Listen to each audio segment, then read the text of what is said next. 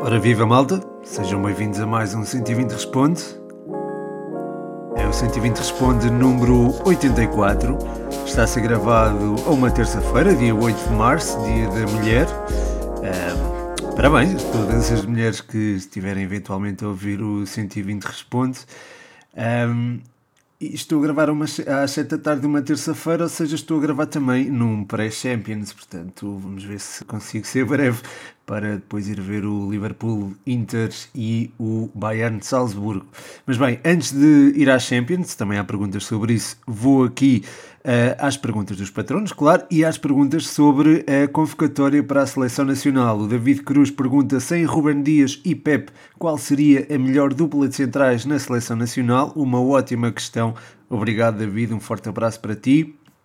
O Lipzão, que não é patrono ainda, pede aqui a convocatória da seleção para o playoff do Mundial, tendo em conta os quatro já excluídos. E o André Vigário pergunta se Vitinha deve, entrar, deve ir para a seleção nos playoffs. Se sim, quem sai? E manda também um abraço, um abraço para ti, André, um abraço para o Lipzão. Um grande abraço para o David, que é patrono. Ora bem, relativamente ao problema do eixo central da defesa, é algo que já vem de há muito tempo esta parte. Uh, sem Pepe e sem Ruben Dias, acho que isso fica mais evidenciado, ou sem um deles. Uh, e acho que neste momento, José Fonte, pela experiência e também pela competência, eu acho que ele mantém alguma competência e acho que mantém o estatuto de titular pelo menos comigo, eh, acho que era merecedor desse lugar, e depois jogaria ao lado de Gonçalo Inácio. Mas atenção, acho que com o passar dos anos as coisas irão mudar e acho que nomes como o de David Carmo, o próprio Tiago Jaló, eh, poderão assumir aqui um papel importante, tal como, por exemplo, o Domingos Duarte. Aliás, na convocatória, e respondendo à pergunta do Lipzão, eu incluiria o Jaló e o Ricardo Pereira no, na lateral direita, uh, ou o Daló. Uh, acho que o Jaló é capaz de fazer o eixo central da defesa e também tem jogado na lateral direita com relativo sucesso. É um jogador muito rápido na cobertura e acho que está, está pronto, está pronto para, para ser convocado. Um, no, pronto, na baliza, isto, completando aqui a convocatória, Rui Patrício, António Lopes e Diogo Costa. E eh, entre os três, acho que é difícil escolher quem joga de início. Depois, eh, Jaló, Tiago Jaló e Ricardo Pereira. Um, Pepe, José Fonte, Gonçalo Inácio e Domingos Duarte no eixo central da defesa, Rafael Guerreiro e Nuno Mendes no lado esquerdo. Um, depois, o meio-campo iria ter Danilo, que é um jogador que também pode jogar ali na central, por exemplo. Uh, o João Palhinha também. Motinho e Ruba Neves, pelo momento que o Wolves atravessa, acho que também seriam convocados. E Vitinha, agora respondendo à pergunta do do André Vigário, Vitinha também entrava nesta lista, um, substituindo o William. A meu ver, acho que, enfim, está a fazer uma época fantástica ao serviço do Betis, acho que isso não, não pode passar, uh, não posso deixar de referir isso, mas a verdade é que Danilo, Palhinha, Moutinho e Ruben Neves não os vejo a, a sair de, de, da convocatória e, e, de facto, Vitinha dá coisas que esta seleção precisa e juntamente com Bruno Fernandes e Bernardo Silva, que também seriam convocados uh, na minha perspectiva, um, acho que, enfim, formariam, entender-se-iam bem e acho que seriam uma mais-valia para a nossa seleção. Depois, mais na frente, Guedes, Jota, Cristiano Ronaldo, André Silva, Rafael Leão e Félix. Um, completam o lote, tanto aqui está uma lista de 23, eu até estive a fazer este exercício antes do podcast, portanto fica aqui os meus convocados para o playoff de acesso ao Mundial. A seguir, o André Rodrigues pergunta qual poderá ser o destino de Bernardo Silva no final da época. Uma boa pergunta também, André, e um, um, grande abraço para ti, o André é patrono. Bem, eu acho que o destino do Bernardo Silva será aquele que lhe bem apetecer, porque o Bernardo Silva está num momento de forma extraordinário e acho que neste momento tem a, a, as cartas do seu lado. É um jogador que tem uma genialidade que é, pronto, é digna dos predestinados, é uma coisa que eu digo muito aqui, mas é, é verdade, aplica-se a ele plenamente, vê o que os outros não veem, pensa muito rápido num curto espaço de num curto espaço físico e num curto espaço de tempo. É, é, é, um jogador extraordinário e é daqueles jogadores que encaixa em qualquer equipa e acho que o modelo de jogo do City adapta-se bem a ele e eh, caso ele vá para uma equipa, para, sei lá, para um, um, um Barcelona da vida, um, uma Juve, um, um, Inter eventualmente, porque falou-se nisso, falou-se em ir para o, para o Milan, por isso é que estou aqui a falar do mercado italiano, acho que justifica-se eh, moldar o futebol ou o esquema de jogo à volta de Bernardo Silva, ele está no pico da carreira e é um jogador extraordinário. Portanto, acredito que o destino será aquele que o Bernardo Silva decidir, acredito que o Manchester City o queira manter e acredito que, que fique por lá. Até porque na perspectiva do jogador é interessante manter-se no mesmo clube, acho eu, porque lá está, mantém a mesma rotina, isso é muito importante para um jogador, há estabilidade ele pode explanar todo o seu futebol, toda a sua genialidade. Depois do fim do contrato, que acho que acaba em 2025, eh, o Bernardo Silva pode decidir em conformidade com as suas capacidades e acredito que nessa altura possa regressar ao Benfica. Ele disse que queria regressar ao Benfica numa altura em que ainda pudesse ser útil, acredito que ainda seja em 2025, daqui a 3 anos. Eh, terá, eh, não sei ao certo a idade dele, creio que é 26 ou 27, terá 29 ou 30 anos, ainda terá se calhar eh, muito para dar e acho que é esse tipo de esse tipo de coisa que ele quer trazer ao Benfica, portanto isso pode perfeitamente acontecer. No caso do Bernardo, que é um caso especial, de, de, com uma emoção, com uma ligação emocional muito forte ao clube, acredito que possa acontecer. Eh, não descarto essa hipótese dele no final do contrato ir para o Benfica. Agora, no final da época, ainda, acho que ainda é muito cedo uh, e acho que ele se irá manter no sítio até o final do contrato. De seguida, o mascote pede aqui uma análise ao jogo da Briosa e pergunta se eu ainda acredito na manutenção. Um grande abraço, o mascote, ehm, e obrigado pela pergunta sobre a Briosa. Foi um jogo muito bem disputado, uh, acabou 3-3, não é? Uh, qualquer jogo que acabe 3-3 à partida será uh, espetacular do ponto de vista do, do espetáculo, do ponto de vista do coração do adepto. Se calhar não tanto, não é? Porque sofreu-se muito. De qualquer forma, um, acho que a Académica teve uma entrada muito prometedora. Um, podia perfeitamente ter, ter saído, enfim, ter mantido a vantagem no, no marcador, mas foi difícil segurar aquela, um, aquela dinâmica do ataque oferecida pelo Gonçalo Borges, o Dani Loader e o Bernardo Folha. Eh, funcionaram muito bem os três juntos e acho que foi muito difícil de, de contrariar. Uh, foi, enfim, acho que estes três jogadores são de nível de primeira liga e, enfim, o desafio que apareceu à académica foi de facto bastante complicado. Posto isto, acho que a equipa acabou por lidar relativamente bem com a situação. Uh, apesar dos golos feridos, uh, acabou por lidar bem com a situação porque soube reagir. Uh, o Costinha foi, foi bastante importante, mais uma vez. O Traquina também teve, teve um papel importante na, na forma como se projetou sobre o flanco direito. Depois o João Carlos, pronto, eu já tinha a oportunidade de falar sobre ele e de facto é, é um jogador que, que oferece oferece alguma qualidade ao ataque. Eu lembro-me dele ser muito criticado no início e eu lembro-me de dizer também: pá, eu acredito que ele ainda vai dar algumas alegrias e felizmente acertei. De, de facto, enfim, marcou um gol uh, e já leva uh, eh, 13 golos. É, acho que é o, segundo melhor marcador da, da segunda liga, ou o melhor mesmo. E provou ao marcar outra vez. O Fábio Fortes entrou muito bem também. E enfim, o gol do Fábio Fortes pode ser um tónico importante para, para que os próximos jogos sejam encarados com maior confiança, porque é preciso. São jogos muito complicados. Uh, temos eh, Benfica B, temos depois na semana a seguir uma visita ao Nacional.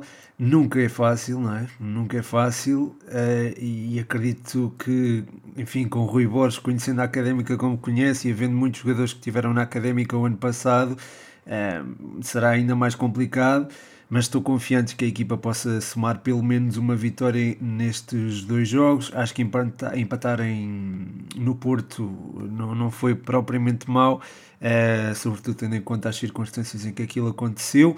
É, é pena, de facto, termos perdido pontos para o Varzim que venceu o Benfica B, mas isto também prova que o Benfica B não é imbatível uh, e o facto de irmos jogar frente ao Benfica B na véspera de um jogo da UEFA Youth League, creio eu, uh, será benéfico certamente para, para a Académica porque pode haver ali baixas importantes. Aliás, o Umar Embaló não irá jogar, o que será benéfico para a Académica e acredito que na próxima sexta-feira possamos vencer de facto o Benfica. Mas lá está, eu sou um otimista por natureza eh, e acredito que, que a Académica vença não só o Benfica, como eh, a maior parte dos jogos até final da temporada. E acredito sim que, que iremos pelo menos assegurar o lugar de playoff de, de, de manutenção. Passando para a Primeira Liga, João Maria Blanco, do Spanenga, pergunta se Slimani está assim tão diferente desde que saiu do Sporting. Um forte abraço, João, e obrigado pela pergunta. De facto, é uma pergunta interessante. Eu estava a ver o Sporting com um primo meu e eu lembro-me de comentar com ele que este Slimani estava um bocadinho diferente daquilo que, daquele Slimani que conhecemos uh, na primeira época ao serviço do Sporting. De facto, uh, acho que a vontade continua lá. Uh, melhorou algum aspecto, melhorou no aspecto posicional, diria, e melhorou também no aspecto físico, no corpo a corpo mas há, há, há, faculdades que ele foi perdendo, nomeadamente eh, a velocidade. Não é que ele fosse veloz, nem nada, nem nada que se pareça, mas eh, a atacar a saída de bola contrária mantém-se a vontade, mantém-se a entrega total. É impressionante a forma como ele um, ehm, se esforça em prol da equipa, mas já não, já, a pressão já não tem tanta qualidade como tinha no, no tempo de Jorge Jesus, e acho que é essa é uma das principais diferenças, mas lá está, ele perdeu umas coisas, ganhou outras e por alguma razão foi eleito pelos patronos do 120 como o jogador da jornada, assinou um bis frente ao Aroca, foi decisivo e, e a meu ver merece esta, esta eleição de, para o jogador da jornada. E sim, está, está um bocadinho diferente, mas lá está. Ganhou umas coisas, perdeu outras, eh, mas continua, acredito que continua a ser útil ao serviço do, do Sporting. A seguir, e por falar em Sporting e equipas presentes nas competições europeias, o Miguel 45431 pede aqui uma antevisão aos jogos das equipas portuguesas na UEFA e o Henrique Martins pede aqui um prognóstico para o Braga Mónaco. Obrigado, Miguel, e obrigado, Henrique. Um abraço para vocês. Um, é assim, a antevisão já tive a oportunidade de fazer no Patreon, em patreon.com.br futebol 120, no Champcast, o podcast exclusivo dos patronos onde tive a oportunidade de abordar todos os jogos da Champions. Um, o do Sporting acredito que seja jogado a um ritmo mais baixo, acho que a eliminatória já está praticamente sentenciada um, e de facto acho que é muito por aí. Uh, podem ouvir mais especificamente no, no Champcast.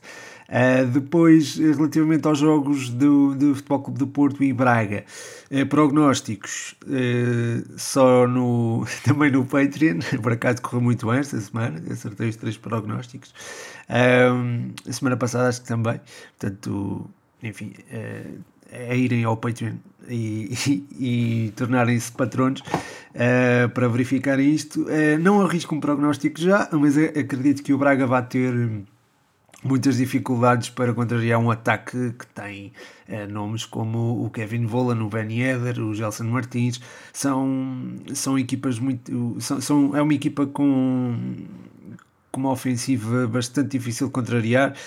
E ainda bem que o Braga vai apanhar o, um, eh, o Mónaco numa altura em que o David Carmo está recuperado, porque o efeito David Carmo fez-se sentir no Sporting Braga, a equipa só sofreu um golo uh, no espaço de 3 ou 4 jogos em que ele foi titular, creio eu, não, não quero estar aqui a enganar, mas creio que foi isso, e acho que a equipa tem estado muito mais sólida a nível defensivo e acredito que isso seja algo para hum, que se vá manter e acredito que, que com David Carmo a equipa possa ter mais possibilidades de segurar um, o ataque do, do Mónaco. De qualquer forma, não terá tarefa fácil, nem pouco mais ou menos.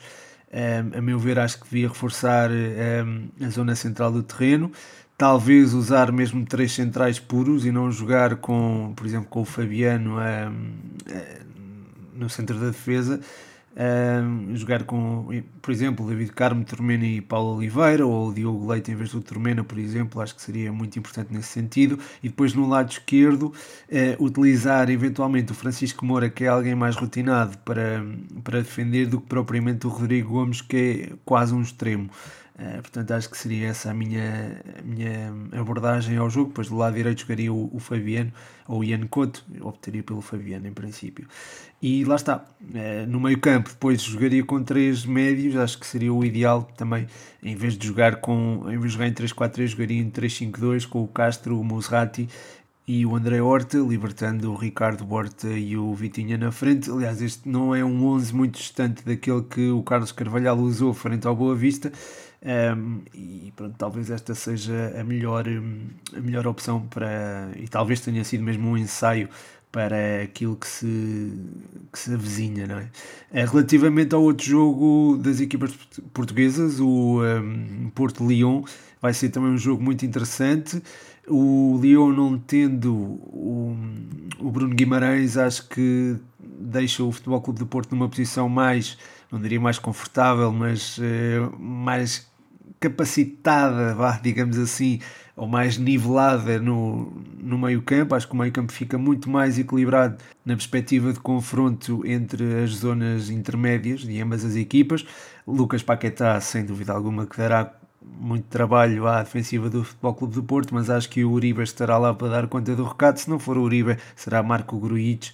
Um, e, enfim, o, o Sérgio Conceição pode até abdicar de usar uh, um ponta-lança, pode jogar o Fábio Vieira nas costas do Taremi, do Tony Martinez ou do Evan Nilsson, há muitas soluções, um, e depois poderá jogar com um, Vitinha, uh, partindo de uma das alas, depois o Uribe e o Gruitch na, no meio. Acho que poderia fazer isso e acho que seria uma solução interessante para o Futebol Clube do Porto abordar o jogo com o Olympique Lyon, isto porque uh, o Porto por vezes tem alguma dificuldade para contrariar uh, o ataque à profundidade contrário. E, e, o Lyon é muito forte nesse, nesse aspecto. E, enfim com uma linha com um bloco mais compacto, um, isso talvez fosse mais complicado de, de explorar. Um, acredito que o Porto tenha possibilidades de vencer o Lyon e acredito que este, este seja um ponto de partida para, para a eliminação de, do, do conjunto francês. Relativamente ao Braga, não arrisco um prognóstico, acredito que o Braga possa enfim, possa fazer uma gracinha, possa evitar a derrota. Não sei depois como será em França, mas era ótimo, era mesmo muito bom se as equipas portuguesas conseguissem eliminar as equipas francesas, até pela questão do, do ranking da, da UEFA. Da Liga Europa para a Liga dos Campeões, o Maxime Reiné pergunta se o Liverpool é favorito a ganhar a Liga dos Campeões com Luís Dias. Um abraço para ti, Maxime, uh, e obrigado pela pergunta. Acho que o Liverpool, mesmo sem Luís Dias, já era uma equipa candidata a vencer a Champions. Eh, agora com Luís Dias fica com esse, com esse estatuto reforçado, digamos assim. É um jogador diferenciado, é um jogador que se adapta muito bem a vários contextos de jogo particularmente ao de Jurgen Klopp, é, enfim, acho que encaixa ali que nem uma luva e não tem sentido dificuldades de adaptação, acho que tem, isso tem sido evidenciado ao longo da, da sua, do seu trajeto no Liverpool, que para já é curto, mas tem sido impactante. E acredito que ele, o Mané, o Salah e o Diogo Jota possam fazer uh, dar cabo da cabeça a, a várias, as, às várias defensivas que, que irão apanhar pela frente. Um, portanto, sim, acho que com Luís Dias eh, o Liverpool torna-se um bocadinho mais candidato, se bem que eu acho que já era candidato antes mesmo da chegada do colombiano. De qualquer forma, entendo a pergunta e, e agradeço, o, agradeço que a tenhas feito. A seguir, o Plus Benfica pergunta qual a tua opinião acerca de Darwin. Ora, muito obrigado pela pergunta, um abraço para ti. Eu estava a falar do Luís Dias ser um jogador diferenciado e de facto Darwin é também um jogador diferenciado, ataca à profundidade eh, de forma exímia, é um jogador que sabe dar largura, sabe impor o físico, é forte no um para um, consegue receber de costas, consegue hum, receber orientado, eh, mobiliza-se de forma a que eh, os seus colegas possam ter eh, vias de finalização está sempre a solicitar linhas de passe e encontra essas linhas de passe, eh, dá um contributo defensivo importante à equipa, enfim, é um jogador muito completo, muito esforçado e hum, esse esforço também é complementado pelo talento que tem e faz dele um, não é um grande, é um big jogador, parafraseando o um, Jorge Jesus, portanto esta é a minha opinião acerca do Darwin, é, é de facto um jogador com, neste momento talvez seja o se bem que isto é, é, sempre difícil classificar um melhor jogador, mas é, é um dos melhores jogadores do campeonato neste momento. Eu ia dizer que era o melhor jogador do Benfica, mas posso dizer, e acho que isto é pacífico, que eh, é um dos melhores jogadores do, do nosso campeonato, isso sem dúvida alguma. A seguir, Tomás Campos pergunta aqui a minha opinião acerca de tochas e petardos nos jogos. Um abraço. Um abraço para ti também, Tomás. Eh, obrigado pela pergunta. De facto, isto é um bocadinho extra-jogo, mas do ponto de vista do adepto, acho que, enfim, há... fala-se muito em levar a família ao futebol e acho que o uso de tochas e de petardos acaba, se calhar, por dificultar um bocadinho as coisas. Uh, acaba por, enfim, um pai não achar seguro levar o filho a determinados jogos e, e, eu compreendo perfeitamente essa opção e acho que isso não valoriza o nosso futebol. No entanto, acho que hum, o uso de tochas e de petardos, as tochas eu, eu percebo o uso delas porque o efeito visual é bonito de facto, e, mas não é dentro do relevado, é fora dele. É, portanto, acenderem-se tochas. Claro que com as devidas distâncias, eh, com talvez fora do estádio seja, seja enfim, seja, seja a melhor forma de, de criar um ambiente engraçado uh, e de apoio à, à, à, respectiva equipa. Relativamente a petardos, uh, enfim, tenho as minhas pronto, tenho as minhas reservas, mas uh, a usar esse tipo de, de, artefactos acho que seria ou fora do estádio ou eventualmente no limite dos limites e com as devidas distâncias para com malta que não faça parte da claque. Uh, acho que pronto, poderia eventualmente ser usado na bancada, mas lá está, não prejudicando o decurso normal do jogo, não prejudicando terceiros, isto é, sem, eh, digamos assim, efeitos secundários que possam prejudicar pessoas que só querem mesmo ver o jogo e querem levar a família ao futebol e, e estarem em segurança, ou não queiram também pela segurança. Portanto, a minha visão é muito esta, de forma assim mais resumida, digamos assim. A seguir, o Pinguinhas pergunta se R7 estará no fim da sua carreira. Um abraço e obrigado pela pergunta. Um, ele já tem uma certa idade, não é? Mas com o Cristiano Ronaldo nós nunca sabemos. Eu não me arrisco a responder sim ou não a essa pergunta. Uh, o facto de ele ter falhado o jogo frente ao City deixou algumas perguntas no ar. Um, são duas épocas já consecutivas no clube em que ele acaba por render um bocadinho abaixo do esperado, mas continua a ser um fenómeno, acho eu, e acho que acho que se vai manter uh, ao mais alto nível. Acredito que uh, vejam nele, se calhar, a pior época um, de, desde há alguns anos esta parte, mas eu, eu, eu, acredito que Cristiano Ronaldo conseguirá ainda assim dar a volta e, e acho que ainda, ainda podemos ver o, o, o melhor de Cristiano Ronaldo. Acho que ainda pode aparecer é esse jogador, esse jogador decisivo e enfim, poderá ter uma palavra a dizer também eh, ao serviço da seleção nacional, onde ele também costuma brilhar, enfim, para nosso benefício, não é? Mas acredito que no Manchester United também o possa fazer. Eh, por falar em United, o Dinis Martins pergunta o que falta ao United para ter bons resultados. Ora, uma boa pergunta, Diniz, e obrigado por ela. Um, de facto, acho que a equipa reagiu bem à entrada do City, mas um, no último jogo mas depois lá está, foi o que foi. É, foi acho que a equipa foi muito permissiva no meio campo, o ataque não pressionou é, de forma condizente e acabou por ser um vendaval é, que podia ter tido outros números, foi 4-1, podia ter sido outro, podíamos ter tido outros números. Acho que a equipa revelou-se bastante permeável no meio campo, o eixo central da defesa também acho que podia ter é, estado um bocadinho melhor, apesar de apanhar uma uma equipa muito complicada pela frente. Portanto, enfim, um, há que dar o desconto de enfrentar uma das melhores equipas do mundo, se não a melhor. Uh, mas de facto o que vimos nos últimos jogos também não abona a favor do Manchester United. Frente ao Watford, a produção ofensiva foi, uh, enfim, ia dizer fraca, mas foi aquém das expectativas. Uh, acho que houve muita dinâmica em ambos os flancos, mas depois faltou, se calhar, uma uma melhor concretização, é, falhou a eficácia e falhou um bocadinho também o último passe, falhou a definição. Acho também é preciso trabalhar nisso.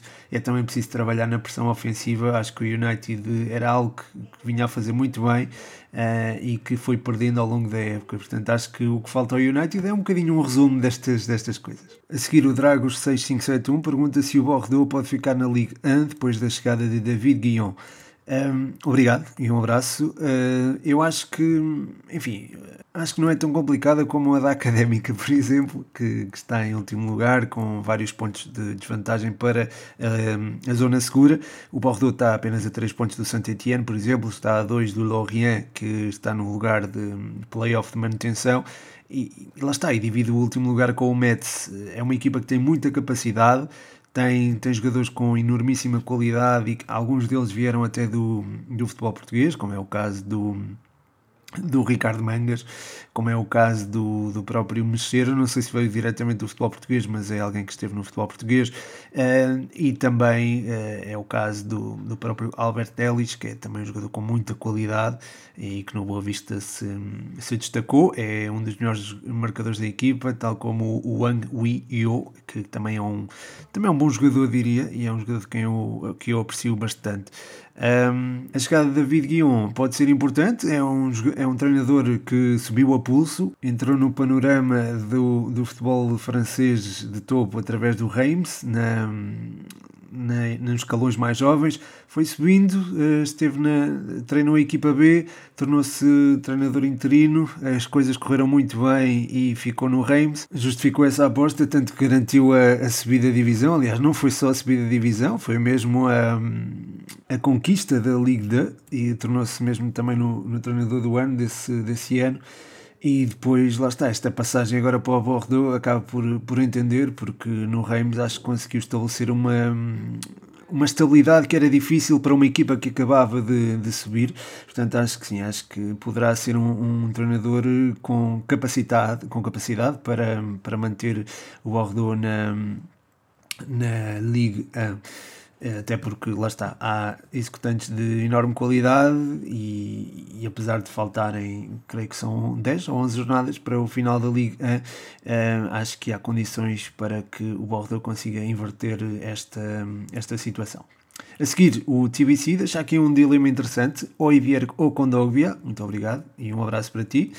É de facto uma pergunta muito interessante porque são dois jogadores uh, taticamente muito inteligentes, tanto o Oivier como o. Um, ehm, o Kondogbia, uh, o Oiberg, porém, vejo como um jogador mais completo, porque é um jogador que é capaz de subir uh, com maior qualidade, tem um trato de bola diferente, enquanto o Kondogbia é um jogador mais físico, uh, gosta mais dos duelos e é alguém que tem, tem também essa capacidade defensiva bem vincada em si, um, e isso, pronto, isso fica evidente pela forma como pode ser adaptado ao eixo central da defesa. Aliás, esta época tem jogado bastante nessa, nessa posição, ou tem sido usado com frequência, vá lá, nessa posição. O Oiberg é um jogador que, eh, não sendo tão. Eh, versátil nesse desempenho de funções. É um jogador que durante o jogo pode desempenhar várias funções, pode ser um médio organizador de jogo, é alguém que permite que a equipa possa circular curto ou circular longo, fazer uma variação entre estas, entre estas duas opções e é alguém que tem também uma disciplina tática assinalável, é, portanto, entre um e outro, se calhar optaria pelo Oiberg, porque também gosto de, de jogar bonito. é, a seguir, uma pergunta aqui interessante é, acerca da Liga 2 e a Liga 3. O Israel, quem sabe, ou melhor, uma não, duas. O Israel, quem sabe, pergunta neste momento quem achas que são as equipas que sobem para a Liga 2 e quem desce para o Campeonato de Portugal. Uh, e depois o Eduardo Andrade uh, diz o que esperas da fase de acesso para a Liga 3 e para a Segunda Liga e deixa também uma mensagem ehm, de apoio ao Paredes. Um grande abraço para o Israel, um grande abraço para o Eduardo, uh, obrigado pela, pelas perguntas. Relativamente à zona de subida do Campeonato de Portugal, se calhar começo por aí. Um, ehm, acho que há equipas muito interessantes e acho que há equipas que têm capacidade para chegar, para chegar longe. Um, ehm, Lamento imenso não ter aqui o, o Loltano, não é? é? Do David Cruz, uh, mas fico feliz pelo Paredes. Um, aquilo que vimos ao longo da. Aquilo que vimos, por exemplo, na Taça de Portugal, uh, é um exemplo cabal da, da, capacidade do, tanto do Paredes como do Lessa, que curiosamente se vão enfrentar nesta neste apuramento de subida na Zona Norte. Acho que será interessante ver também como é que o Marítimo B eh, reage a este tipo de. Estando o Marítimo numa posição confortável na Primeira Liga, vamos ver como é que o Marítimo se reforça. Isso também poderá ser uh, tido em conta aqui. E depois, claro, uh, Salgueiros, Vila Verdense, São Martinho são equipas que também devem ser tidas em conta. Uh, depois, na outra, no outro grupo de subida, Belenenses, Fontinhas, Moncarapachense, Olhanense, Perpinheiro e Sertanense, acho que enfim, o Olhanense tem um projeto claramente de subida, portanto acho que à partida será a equipa favorita acima das restantes. Depois acho que o Moncarapachense já, já deu alguma alguma demonstração de, de, qualidade e acredito também possa fazer aqui uma gracinha, mas acho que, por exemplo, Belenenses um, e, e, o próprio Sertanense também poderão ter aqui uma palavra a dizer, se bem que tanto Fontinhas como Perpinheiro também poderão uh, insurgir-se como uma das candidatas à subida à Liga 3. É muito difícil porque lá está, são várias equipas, é muito complicado. Relativamente à subida à segunda Liga, isto à subida na Liga 3, é, é também um, será bastante competitivo, embora aqui haja menos equipas, não é? Uh, Alverca, o grupo do Alverca do Felgueiras, Torriense e Vitória B é bastante interessante. Acho que vai opor uh, equipas que, enfim, que, que, deram boa conta de si. Uh, acredito que Alverca e Felgueiras uh, possam sobressair. O Alverca está estruturado para subir claramente.